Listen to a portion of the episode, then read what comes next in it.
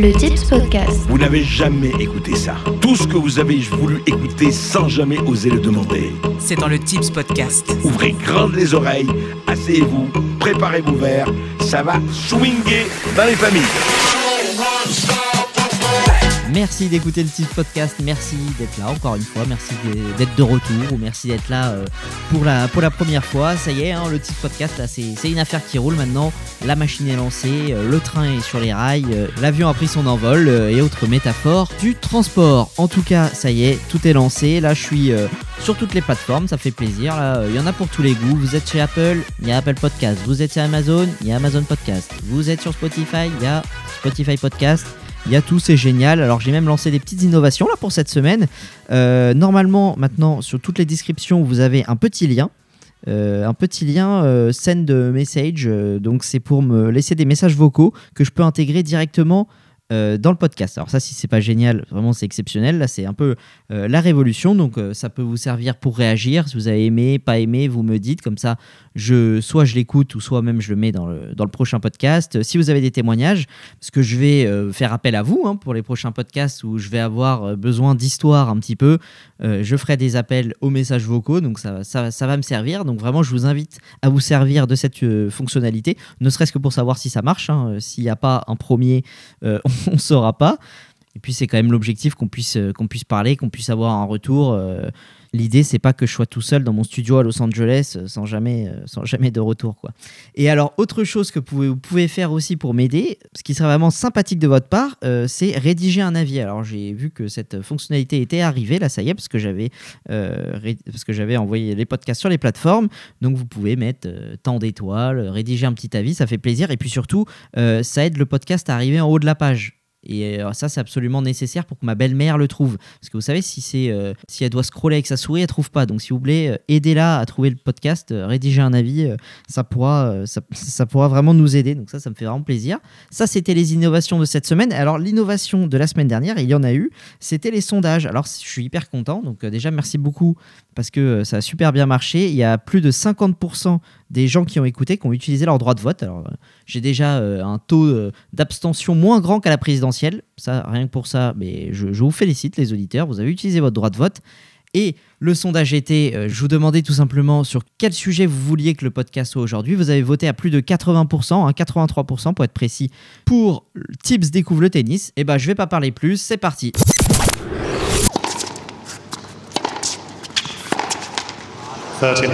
Tibbs adore le tennis depuis qu'il est tout petit.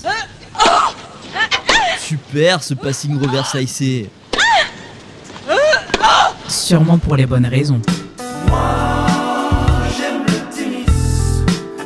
Roland Garros, deux hommes qui frappent de tous leurs bras, de toutes leurs cuisses. Alors c'est pas un hasard hein, l'écrit, figurez-vous, c'est pas pour attirer plus de spectateurs ou pour faire joli et tout. Non non, pas du tout. Alors j'ai lu des études euh, pourquoi, pourquoi les, les tennisman et tenniswoman surtout, parce que c'est elles qui font le plus de décibels hein, selon les études, euh, avec Sharapova, plus de 100 décibels. euh.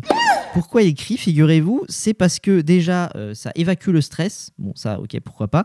Et en fait ça perturbe l'adversaire, c'est-à-dire qu'en moyenne, quelqu'un qui crie, il occasionne une seconde de plus de temps de réaction chez son adversaire. Donc euh, les balles elles vont tellement vite, ça peut servir. Et surtout, ce crier permet de frapper environ 4% plus fort selon une étude. C'est très sérieux, donc comme quoi euh, ça a vraiment une utilité. Voilà, ça c'était pour euh, le petit point euh, culture. Maintenant que c'est fait, on va pouvoir attaquer ce podcast. Please take your seats quickly, ladies and gentlemen. Thank you. Il faut commencer tout de suite par le début, bien sûr, par ma relation avec le tennis. Alors, ma relation avec le tennis, il faut savoir que de mes, allez, 6 à 14 ans, j'étais un fan absolu de tennis. Enfin, plutôt de Roland Garros, parce que à mon époque, il n'y avait pas euh, Amazon euh, et compagnie. Et puis surtout, euh, moi, j'avais pas les chaînes cryptées. Donc, euh, je regardais tout Roland Garros, c'est-à-dire que c'était mon activité principale du mois de mai.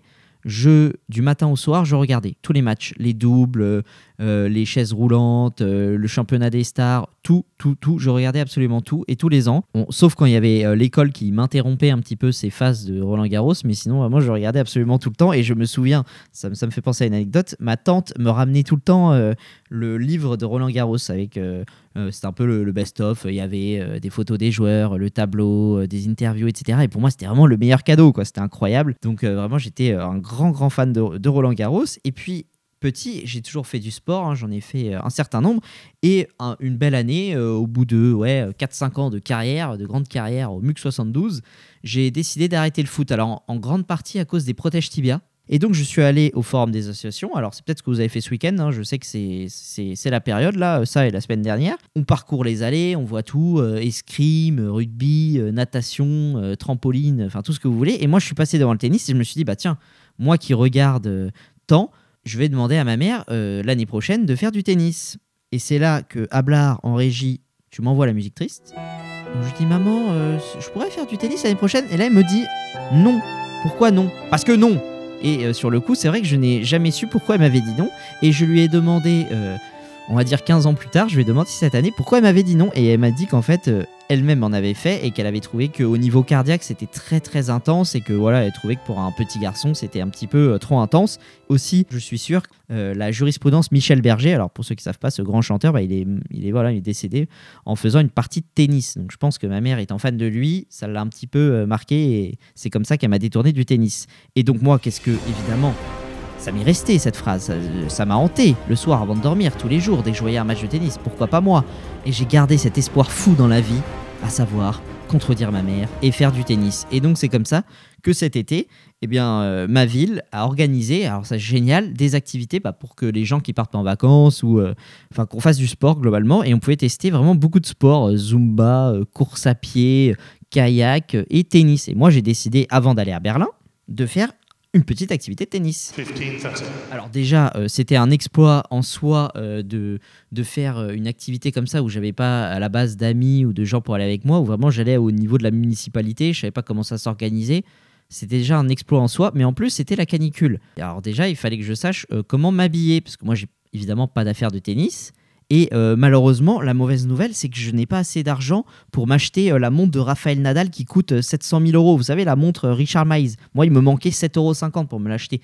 Donc c'était chiant, je savais pas quoi faire. Donc qu'est-ce que j'ai fait? Bah, J'ai pris un maillot de course et euh, des chaussures Michelin. Alors mon père à l'époque, je sais pas, il y a 7-8 ans, il m'avait acheté des chaussures, vraiment il y a le bonhomme Michelin dessus. Et je me suis dit, bah tiens, ça ressemble à des chaussures de tennis, donc j'ai mis ça. Bon, ça euh, plutôt, euh, ça s'est plutôt bien passé. Et euh, je savais où on avait rendez-vous, c'était dans la salle des, euh, voilà, la salle des sports. Et je me suis dit, bon, euh, ça va être à l'intérieur, même s'il fait un soleil de plomb, pas besoin de prendre de lunettes de soleil. Sauf que je savais pas qu'il y avait euh, des terrains sur le toit. Donc autant vous dire que je, je n'ai rien vu. Au premier cours, je n'ai absolument rien vu. Je ne vois rien de positif dans ma vie. Donc ça, c'était un peu chiant. Ça tombe bien, c'était des cours un peu euh, théoriques, dans le sens où on nous expliquait, bon, euh, alors ça, c'est une raquette, euh, alors le manche, il faut le prendre en bas, et euh, vous voyez ce qu'il y a au milieu de la raquette, on appelle ça le tamis. Alors c'est vrai que moi, le tamis, euh, j'en étais resté, vous savez, à la plage, quand on met du sable bah, dans le tamis, pour avoir du beau sable, pour faire des châteaux de sable. Moi, j'en étais resté là. Bon, apparemment, ça s'appelle comme ça aussi au tennis, donc c'est pourquoi pas, c'est assez, c'est assez intéressant. Et c'est là que j'ai eu ma première question existentielle qui vraiment euh, vous concerne. Alors, éclairez-moi s'il vous plaît, la communauté tennis. Je suis sûr que parmi ceux qui écoutent le Tips Podcast, il y a forcément quelqu'un qui pratique encore à l'heure actuelle ou qui a bien pratiqué. Pourquoi est-ce que à la base, on tient notre raquette au niveau de notre tête et on vient en bas de notre bassin pour frapper la balle par le bas? Je trouve ça un peu con parce qu'en vrai, elle rebondit, autant la taper de bas en haut. Ça aurait plus de vitesse. Donc, je comprends pas pourquoi on nous apprend de la, à la taper. euh, plutôt ouais en, comme si on faisait un service à la cuillère quoi. Donc ça j'ai ça j'ai encore aujourd'hui j'ai pas compris. Bon j'ai fait comme on m'a appris hein, mais euh, c'est vrai que j'ai c'est vrai que j'ai pas compris. Alors que pour moi on gagne de la vitesse si on va euh, de bas euh, en haut comme lors d'un match mais c'est peut-être pour rattraper les balles plus basses. Enfin bref. Donc n'hésitez pas à me dire hein, messages vocaux commentaires Instagram vous, vous me dites vous me dites. Là après cette petite formation qu'est-ce que la raquette comment on la tient les règles etc on nous dit bon mettez-vous par deux Sauf que là, je vous explique le public qui était venu. Donc, on, était 13. Et alors, sur 13, il y avait 11 femmes. Mais euh, 11 femmes, pas en dessous de 37-38 ans. Alors, on avait Marie, euh, 60 ans, voilà, qui a fait le marathon de Paris. Donc, ça nous l'a dit euh, un certain nombre de fois. Il y avait Ouria, euh, 55 ans, deux enfants, qui, voilà, s'est fait son petit sport l'été, ça fait plaisir. Et puis euh, Nawel, 38 ans, alors une IMC qui devait être franchement proche de 45. Autant vous dire qu'elle elle avait dû dire bon, c'est classe le tennis, je vais essayer de frapper dans la balle. Sauf que avant de frapper dans la balle, il faut essayer d'être à l'endroit de la balle. Et quand on peut pas courir, en fait, quand on peut pas faire plus euh, de 5 mètres en 10 minutes, bah, c'est compliqué. Autant vous dire que si je leur faisais une balle à plus de 3 mètres euh, de leur position initiale, je gagnais le point, si vous voulez. hein. Donc euh, c'était assez rapide les échanges, alors que j'avais un très mauvais toucher. Et au début, j'ai commencé par envoyer évidemment des balles au-dessus carrément des filets, euh, en dehors du cours, euh, dans le filet. Bon, alors là, euh, des centaines de fois. Sauf qu'en fait, j'y suis allé deux fois par semaine pendant plus d'un mois. Donc autant vous dire que j'ai commencé à progresser très très vite. Enfin, très très vite pour quelqu'un qui n'a jamais fait de tennis en 24 ans. hein, on s'entend bien. Je suis pas devenu classé non plus. Mais j'ai commencé à, à comprendre le jeu et à renvoyer euh, 100% des balles. Alors c'est vrai que j'ai eu plusieurs déclics dans ma pratique du tennis. Déjà, j'ai vraiment progressé du tout au tout quand j'ai compris qu'il fallait euh, enfin s'adapter aux joueurs évidemment je savais mais quand j'ai commencé à jouer contre des mecs un petit peu plus forts qui tapaient vraiment dans la balle qu'il fallait reculer qu'elle met du temps à, à redescendre la balle. Après le rebond hop on recule et on est beaucoup moins dans, dans la sauce que quand on a quand on a la balle qui nous rebondit euh, juste à côté des pieds. Hop on recule et là vraiment j'ai commencé à beaucoup mieux jouer quand j'ai compris ça. Mais c'est vrai que le, mon coup un petit peu de base qui faisait que je renvoyais toutes les, toutes les balles, c'était une frappe un peu molle qui venait euh, mourir derrière le premier carré, mais c'était pas non plus un amorti, quoi. C'était pas fait exprès, c'est juste que sinon je tirais trop fort.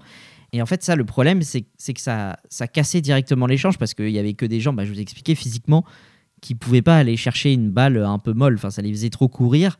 Et en fait, ils avaient tous l'impression que je faisais ça pour euh, gagner le point directement, alors que vraiment, je, je savais pas faire autre chose. Et c'est là que je suis devenu un petit peu l'ennemi public numéro un du prof qui, qui du coup, il disait bon bah le mec, euh, il fait aucun, il fait pas jouer, euh, il fait pas jouer les autres, il casse direct le point. Donc euh, lui, dès qu'on faisait des exercices où c'est lui qui nous servait dessus, etc. Il, faisait que de me faire des balles super dures, il me mettait dans des groupes horribles. Enfin bon, j'étais vraiment sa, sa bête noire, donc ça c'était chiant. Alors que vraiment, je, vraiment, je, faisais pas exprès de faire des petites balles molles, mais quand il nous faisait des consignes genre bon euh, là on joue vraiment le point. Oui là je jouais vraiment le point. J'hésitais pas à bastonner un petit peu mais moi je suis comme ça euh, compétiteur. Tu me dis euh, faut, faut jouer le point faut jouer le point. Donc ça c'est un des problèmes que j'étais euh, la bête noire du prof. Mais alors le deuxième c'était que dans les balles hautes vous savez des fois il y a des balles un peu hautes qu'on laisse pas rebondir ça s'appelle une volée et qui viennent un peu vite. Quand je les jouais directement bah, c'est vrai que ça me faisait mal à la main en fait les balles qui arrivaient un peu vite que je laissais pas rebondir et à force de taper, taper, taper euh, des balles qui, qui venaient un peu hautes, de ne pas les laisser rebondir, j'ai commencé à avoir vraiment extrêmement mal à la main. Et au point que dès que je voyais des balles hautes, je desserrais ma main et donc j'arrivais pas à renvoyer la balle et la raquette me tombait des mains. Parce qu'en fait, psychologiquement, je me disais, voilà, je vais avoir mal. Et inconsciemment, je n'arrivais pas à garder la main bien fermée. Et ça a commencé à me faire très très mal dans le creux de la main et sur les os, euh, sur le, sur le côté de la main, euh, sur l'extérieur et l'intérieur de la main. Parce que le manche tape ma main, hein, tout simplement. Et euh, au bout de deux semaines, en fait, juste le fait de serrer la raquette, mais pas euh, comme un malade, hein, juste le fait de prendre la raquette, de la prendre dans la main, ça me faisait vraiment super mal au bout de 30 secondes du cours. Et je me disais, mais comment je vais arriver au bout du cours? Et sauf que c'est gratuit, déjà. Je me suis dit, je peux pas lâcher, c'est fini dans deux semaines, je vais continuer, je vais continuer, tant pis si j'ai mal à la main, mais il faut que je profite du tennis, bon sang. Et surtout que je commençais à prendre énormément de plaisir parce que je commençais à mettre de la force enfin dans les balles, je commençais à maîtriser, ok là je vais mettre une balle longue, là je vais mettre une balle courte, et puis même ça défoule quoi. Alors rien que le fait de taper fort dans une balle, je sais pas, hein, c'est un truc bestial euh, humain, mais euh, bam, bam, d'enchaîner, euh, de taper dans une balle, c'est hyper, hyper défoulant, et surtout, il m'a, le prof m'a autorisé à jouer avec les pratiquants. Donc là je joue avec des mecs qui jouent toute l'année, enfin j'allais ramasser leurs balles quoi. Mais euh, du coup j'ai commencé j'ai progressé encore et encore beaucoup plus. Et là j'ai vu tous les aspects du jeu. Et vraiment j'ai commencé à adorer euh, jouer stratégie euh, hop les balles au filet monter à la volée les balles à droite les balles à gauche faire courir son adversaire. Et c'est vrai que j'ai commencé à adorer adorer. Et surtout à crier moi aussi. Voilà c'est quand même ça c'est quand même ça l'info. Je moi-même j'ai commencé à mettre tellement euh, des, gros coups dans, dans la balle que moi aussi je criais et euh, j'arrivais à tenir de longs échanges, et ce qui est un effort que j'apprécie, puisque moi j'adore euh, l'endurance. Et là, d'arriver à ne pas craquer, en fait, c'est une force psychologique. euh, ok, juste je la renvoie, je la renvoie, je la renvoie, en espérant que l'autre craque, en faisant des coups. Est-ce qu'on prend des risques, on prend pas des risques? Enfin, tout ce qui est la stratégie. Et puis surtout, moi, j'étais un chien fou, je me bats pour toutes les balles, même si elles sont à terre, euh, quitte à se jeter par terre. Moi, je suis toujours là, euh, les balles impossibles où, les gens ils disent ouais, tant pis. Bah non, moi j'y vais, je fonce, je fonce, je fonce toutes les balles, toutes les balles. Et en plus de ça, le prof il nous laissait mais une heure et demie, deux heures de rap des fois le soir, alors qu'on devait jouer qu'une heure et demie. Euh, Il y avait des jours où je jouais plus de trois heures, alors que je jouais quand même deux voire trois fois par semaine. Il y a eu une semaine où j'ai joué trois fois par semaine. Et donc là, je suis devenu un petit peu la mascotte, euh, le, le, fou furieux, quoi. Le, mec qui n'a jamais rien. J'étais le dernier à partir à chaque fois. On voyait plus rien. Et en fait, tout le monde était parti. Moi, j'étais encore là à faire des services, faire des services, euh, à jouer avec le dernier qui était là. Donc c'est vrai que j'ai vraiment euh, joué énormément et je me lassais pas du tout. Je commençais à, vraiment à automatiser mon geste, même le revers. au début, j'avais beaucoup de mal et j'ai fini par, par comprendre vraiment à quelle hauteur prendre la balle et j'ai commencé à vraiment adorer jusqu'à me dire bon bah écoute euh, t'as peut-être trouvé ton nouveau sport euh, je vais aller voir euh, sur leur site internet pour m'inscrire sur une année. C'est vrai qu'on m'avait dit oui le tennis c'est un sport de riche. Je me suis dit ouais c'est un sport de riche quand même. Bon déjà ça s'est un petit peu démocratisé hein, c'est ce c'est ce ce qu'on m'avait dit, euh, en tout cas, quand je me suis renseigné. Et puis surtout, au bout d'un moment, j'ai un salaire. Euh, si, si je travaille, c'est aussi peut-être pour avoir le droit euh, d'avoir un loisir dans la semaine. Et si ça me fait kiffer d'avoir le tennis, merde, en travaillant, je peux quand même avoir un loisir. Donc je me dis, tant pis si c'est une, comme une licence. Moi, j'ai payé euh, 10 ans de licence de basket. voilà, il n'y a, pas de souci. J'arrive sur le site internet et là, il y a marqué paiement euh, possible en plusieurs fois à partir de 220 euros. je me dis, mais pourquoi euh, il y a des trucs à plus de 220 euros Euh, C'est quoi l'histoire? Je comprends pas. Donc je continue, je, je scroll, je vais sur cours. Le truc le moins cher possible, hein, c'était cours collectif. hein, collectif, 6 personnes, une heure de cours par semaine. Juste une heure, dans un créneau qui était le- de 9h à 10h le jeudi. Un truc voilà, le plus creux au monde. Collectif J'insiste sur collectif. 420 euros l'année. Mais c'est-à-dire euh, 420 euros les 6 personnes, je, je ne comprends pas pour une heure par semaine, c'est quoi ce bordel? Et là je me dis mais what? Et je vois en dessous, inscription au club obligatoire. Ah bon? Et c'est combien? 220 euros. Hein? Mais c'est-à-dire 640 euros pour jouer de septembre à juillet. Mais, mais en fait, qui a les moyens de se payer ça? Déjà, première question. Et en fait, j'ai fait... Je, me suis fait plaisir, tu vois, j'étais là, j'ai pris ma petite calculette et je me suis dit, tiens, je vais calculer à l'heure, au niveau du cours, à combien ça revient. Et alors, c'est à plus de 60 euros l'heure, donc ça, ça fait plaisir. Autant, euh, autant pour se faire kiffer, prendre des cours d'auto-école à Paris. Même ça, c'est moins cher, mais c'est quand même exceptionnel. Sans déconner, euh, 640 euros l'année. Bon là, j'ai évidemment fermé le site internet, j'ai effacé l'historique hein, pour surtout pas que quelqu'un euh, pense que j'avais cet argent-là, bien sûr. Donc autant vous dire que euh, j'ai appris, comme tout le monde cette semaine là, euh, que Roger Federer allait prendre sa retraite après la Lever Cup euh, la semaine prochaine. Eh bien, ce ne sera pas moi qui vais le remplacer. hein. Très clairement, c'est pas moi la relève. Et avant de vous donner rendez-vous la semaine prochaine pour l'épisode numéro 3 de Tips à Berlin, je vous invite à tester les messages vocaux, à rédiger un mail. Ça me ferait super plaisir en tout cas. Et tout de suite, je vais inaugurer une nouvelle rubrique qui sera là dans absolument tous les podcasts, sauf pendant les séries. hein, euh, ce sera uniquement à la fin de la série. Donc on le fera à la fin de la série sur Berlin et à tous les épisodes euh, tout seul, comme cet épisode-là. J'ai oublié de le faire euh, il y a 15 jours, donc je vais le faire maintenant pour la première fois. Je vous explique l'idée. En fait, j'aimerais conclure chaque podcast par une musique, voilà, quelque chose qui, qui m'inspire, euh, qui m'est revenu en tête. Donc que ce soit euh, très connu ou pas du tout, hein, ça se trouve je vais mettre euh, Thriller, Michael Jackson, ou ça se trouve je vais mettre Trinix, un truc voilà, peu de personnes connaissent. L'objectif, hein, c'est plutôt de sortir des vieux sons qu'on a un peu oubliés ou des sons vraiment qui sont mes coups de cœur et je me dis waouh, faut vraiment que je vous partage ça. Et là, on va commencer avec un petit peu dans le thème de, ce podcast Tips découvre le tennis. Comme j'ai découvert le tennis cet été, je vais vous balancer le titre que j'ai vraiment écouté le plus cet été. Alors, c'est euh, un remix parce qu'à la base, le titre c'est euh, Still Don't Know My Name de Labyrinthe. C'est la bande originale de Euphoria, apparemment, de, de ce que j'ai lu. Moi, je n'ai pas vu cette série, donc je ne peux pas vous le confirmer. Eh bien, je vous conseille, et ce sera ma musique de ce podcast, ma recommandation musique, le remix de Keymotion, donc Still Don't Know My Name, remix de Keymotion. Je vous fais écouter un petit extrait et je vous mets bien sûr euh, le lien dans la description si vous voulez écouter le titre en entier. Moi, je ne peux pas le mettre pour des raisons évidentes de, de droit d'auteur.